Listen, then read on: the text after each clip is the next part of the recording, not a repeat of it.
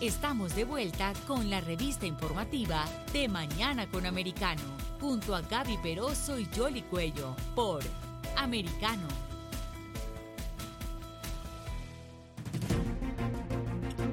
Continuamos con más informaciones aquí en De Mañana con Americano y recordemos que la semana pasada se aprobó una ley bipartidista que refuerza la comprobación de antecedentes penales y psicológicos de los compradores de armas, los más jóvenes entre 18 y 21 años de edad y adicionalmente introduce un mayor control en la venta ilegal de armas y financiación también para los programas de salud mental. Para hablar de este tema hemos invitado a Moisés Castillo, él es detective supervisor jubilado de la Policía de Los Ángeles. Estuvo más de 30 años en servicio. Muy buenos días, ¿cómo estás, Moisés? Quería justamente que nos dijeras qué cambia esta legislación eh, que ha sido la más importante que se aprueba en los últimos 30 años en esta materia. Bueno, buenos días y gracias por la oportunidad. Bueno, para mí no va a cambiar nada porque estas leyes solamente van a impactar a aquellas personas que ya siguen la ley que ya obedecen a la ley, viven una vida que es agradable a Dios y no, no están ahí cometiendo delitos. No van a impactar a los bandilleros, no va a impactar a la gente que ya tiene en mente uh, ser un tiroteo masivo, como has visto en estas últimas semanas en Texas, en, Buffalo y durante este país. E, es, algo que para mí eh, no va a cambiar. Sino ¿Por qué crees que no impactará a, a todo el universo? No, yo no creo, porque solamente lo que sí va, va a ser, va a ser, lo va a ser más difícil a aquellas personas que ya quieren eh, comprar armas y, seguir la ley, lo, lo, van a hacer. Ahí, ahí va a estar el impacto, pero no a los criminales. Ellos pueden encontrar uh, armas de fuego uh, en la marqueta negra, pueden en la calle, se venden, se compran, uh, pueden hacer las armas de fantasma que que se puede comprar en internet, todavía eso va a pasar. Por eso para mí, lo que sí me gusta de la ley, eh, dar un, millones y millones de dólares para la seguridad de las escuelas. Ahí está un punto muy importante que se debe de hacer, es enforzar la seguridad de las escuelas. Para mí, ese es el, alguno que puede prevenir actos así para hacer las escuelas más seguros, ah, quizás tener más seguridad, tener más policía, uh, y quiero decir al pueblo latino, tenemos una, una voz muy fuerte que tenemos el poder de elegir líderes que van a poner primeramente a la gente que, que, que paga impuestos, que sigue la ley, poner la gente primero, apoyar a la policía, no, no solamente con palabras, pero con acción de, ya no más de disband the, police. Ahora, Moisés, poner, eh, esta ley, además de los recursos que se están adjudicando para la protección de las escuelas, también está adjudicando una serie de recursos para lo que tiene que ver con la, salud mental, que es otro de los principales problemas que, ha estado ocurriendo eh, aquí en los Estados Unidos y que eh, de pronto está vinculado con algunas de estas tragedias que han estado sucediendo. Y por otro lado, el hecho de que de pronto se le haga como una revisión un poco más estricta a jóvenes de 18 a 21 años, ¿tú estás en contra de eso? No, eso está bien. Eso está bien porque Ah, para mí, una persona de esa edad que quiere comprar una arma de fuego debe de tener un, chequeo de background, pero solamente le dieron 10 días. Para mí, 10 días no es suficiente. Por lo menos aquí, yo sé, en California, son 15 ah, días y aún ahí, pues, yo también uh, acabo de comprar una arma. Y yo tuve que esperar 15 días y yo, yo soy oficial jubilado, tuve que esperar. So, para mí, eh, sí está bien que hagamos el chequeo porque no queremos que una persona que no debe de tener posesión de un arma lo tenga. So, para mí todo eso sí está bien, eso ya se existía. Por eso digo, esto no va a cambiar mucho, no va a prevenir. Aún el senador Mitt Romney lo ha dicho. Él dice que claro que esto no va a prevenir un, tiroteo masivo, pero sí va a ayudar. So, uh, que, que si va a ayudar, sí es posible. Pero en tu opinión, ¿cuáles serían entonces las medidas que se pueden adoptar en el país para, para contrarrestar un poco la violencia con, con armas y en particular también en algunas ciudades que, que ha estado ocurriendo últimamente? Bueno, tenemos que tener fiscales de, que tengan el, la, autoridad que, que abogar más para las víctimas que a los criminales, porque hoy en día no están aplicando las leyes necesarias que ya existen que, pueden mandar a personas que usan un arma de fuego en un crimen a, la prisión por vida o por largo tiempo, no lo están haciendo, no, no quieren... ¿No lo hacen porque no hay suficientes fiscales para, para procesar a estas personas o porque son muy laxos con, con los individuos?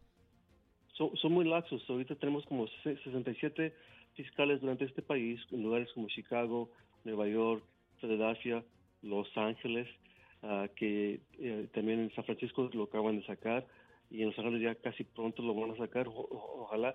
Y ahí está el clave tenemos que aplicar las leyes que ya existen de armas de fuego para poner a esos criminales en la prisión para que ya no tengan la oportunidad de causar violencia y, daños al, al, público.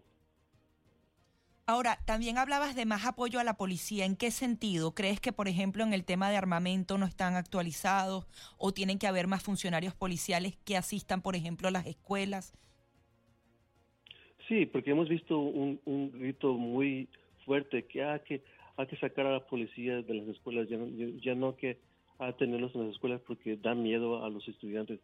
¿Qué, qué, qué feo es eso? Eso es horrible. Uh, debemos de, de, apoyar a la policía porque teniendo los oficiales adentro de las escuelas, número uno, va a prevenir para mí crímenes, quizás crímenes grandes o aún pequeños, porque los oficiales en las escuelas van a van a aprender los nombres de los estudiantes, van a, van a aprender quiénes son los que están causando problemas y cuáles son los, que eh, van a, quizás son bandilleros, y eh, van a prevenir crímenes de aquí, porque si un, un estudiante tiene confianza de hablarle al oficial, ¿sabes qué oficial? Yo escuché esto, que tal fulano tiene un arma de fuego en, su mochila, y, ahí está el clave, tener una relación con los estudiantes, con los alumnos, puede prevenir tragedias porque ahí está la comunicación. Ahora, eh, otra de las previsiones que tiene la ley y que se aprobó, de hecho, aquí a nivel estatal en la Florida, que parece que es eh, parte de lo que, eh, como la hoja de ruta que, utilizaron, es la posibilidad que tienen las autoridades de quitarle el arma a alguien cuando consideran que puede ser una amenaza. ¿Cómo ves esa previsión de la ley? Sí, eso está bien, pero eso, eso es algo, va a ser algo muy delicado de cómo manejarlo porque uno va a decir quién va, quién va a tener esa última palabra. Ojalá que sea un juez, que el juez haga un juicio, porque todo se debe tener un, juicio frente de un juez para que todo maneje bien, porque si no, ah, puede ver, pues alguien nomás le quiere quitar la pistola simplemente porque se lo quiere quitar, pero no, no tiene justificación para hacerlo. So, para mí, sí, sí se ve que aquí en California, hay, si una persona se le da una orden de restricción, no puede tener armas ah, en su posición y por eso ah, puede ser lo mismo en, en Florida. Adicionalmente, hay muchas críticas con respecto a lo que ocurrió en Ubalde y la actuación policial. Y algunos expertos señalan es que al parecer el adiestramiento que se le da a los policías en cada uno de los estados no es uniforme, no son entrenados de la misma manera. ¿Cómo ves tú este punto particular? ¿También tiene que haber una inversión federal para que los agentes sepan eh, realmente cómo responder en cada situación?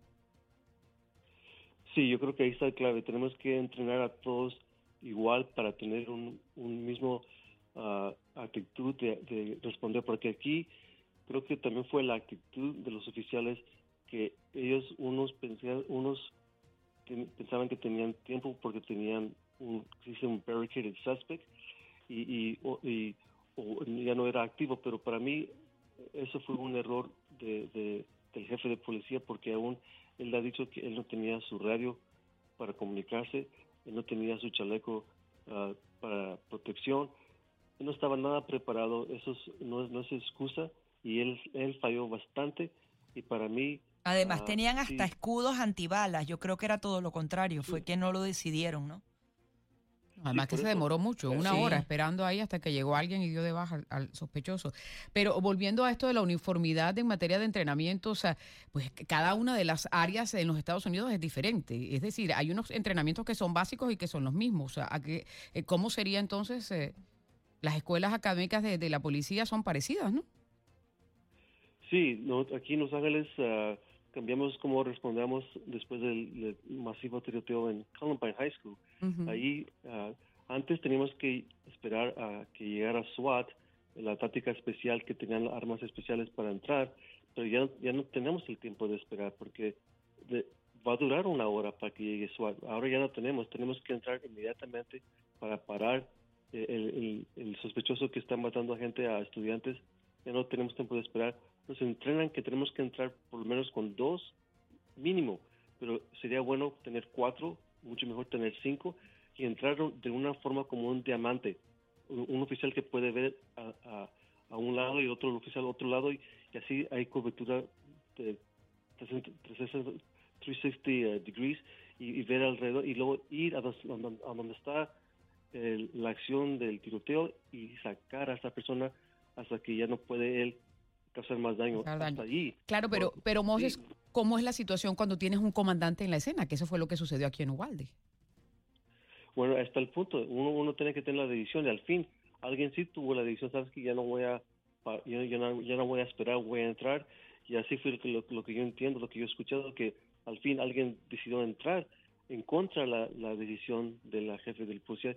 Él entró y, y, pudo, pudo, llegar a, matar al, al, sospechoso y, y ahora sí podemos entrar y, y igual dar auxilio a los estudiantes y tristemente estos niños les falló la policía bastante y esperamos que hay que aprender lecciones para no repetir esto. Ahora, para hacer ese anillo o ese diamante de seguridad, ¿qué se necesita? ¿Más personal o más colaboración entre los organismos de policiales? Bueno, necesitamos gente que se dedican a hacer ese trabajo y, no tener, bueno, uno va a tener miedo, obviamente, pero tenemos que tener el valor de entrar, porque a esos es los que lo espera la comunidad, en este caso los estudiantes, los maestros, eh, estaban pidiendo auxilio. Ellos había llamadas a 91 aún durante este tiempo, manden a alguien, por favor, manden a alguien y, nadie venía. Y eso es algo muy, muy triste y que nunca debe de otra vez ah, ocurrir. Claro, cada vez que lamentablemente ocurren toda esta serie de situaciones, se, analizan en cada una de las partes donde ocurre y se toman las medidas y las iniciativas, ¿no? Y, ojalá que no vuelvan a repetirse. Eh, Moses, ¿algo más que nos quieras agregar? Bueno, yo creo que la gente, eh, eh, el, pueblo, latino, por favor, se involucre en, elegir líderes que van a hacer cambios reales, que van a, ayudar a la comunidad, no al revés.